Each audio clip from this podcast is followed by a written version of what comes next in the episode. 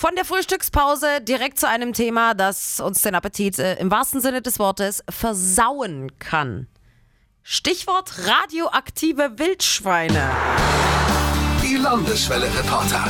Was Ihnen auch auf dem Herzen liegt, wir kümmern uns um Ihre Fragen. Heute geht es um die Mail von Uwe aus Seebach. Bekannte haben ihm von radioaktiven Wildschweinen in Südthüringen erzählt. Was ist da dran? Landeswelle-Reporterin Katharina König, ich gebe die Frage gleich direkt weiter. Da kann schon was dran sein. Und zwar haben wir auch hier in Deutschland immer noch mit der Reaktorkatastrophe 1986 in Tschernobyl zu kämpfen.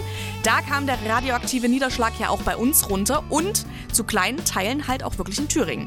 Jetzt habe ich mit dem Bundesamt für Strahlenschutz telefoniert und die haben gesagt, das Problem ist eigentlich die große Halbwertszeit von Cäsium 137, das sich halt hier und da noch befindet. Die Zeit, in der sich die Hälfte gerade mal abbaut, liegt bei 30 Jahren. Aber Martin Steiner, der Fachgebietsleiter Umweltradioaktivität beim Bundesamt, der gibt auf jeden Fall Entwarnung. Wenn Sie Wildbret oder Speisepilze aus dem Handel beziehen, dann gilt ja der Grenzwert von 600 Becquerel pro Kilogramm. Das heißt, Sie als Verbraucher können sicher sein, dass Sie kein hochkontaminiertes Lebensmittel erhalten. Ja, und selbst wenn Sie selber sammeln, müssen Sie sich keine Sorgen machen. Die Strahlenbelastungen, die sind so gering, dass wir keine gesundheitlichen Folgen erwarten müssen. Radioaktive Wildschweine gibt es also wirklich. Dankeschön, Katharina. Gott sei Dank, die Folgen für unsere Gesundheit sind so gut wie gar nicht vorhanden. Die Landeswelle-Reporter.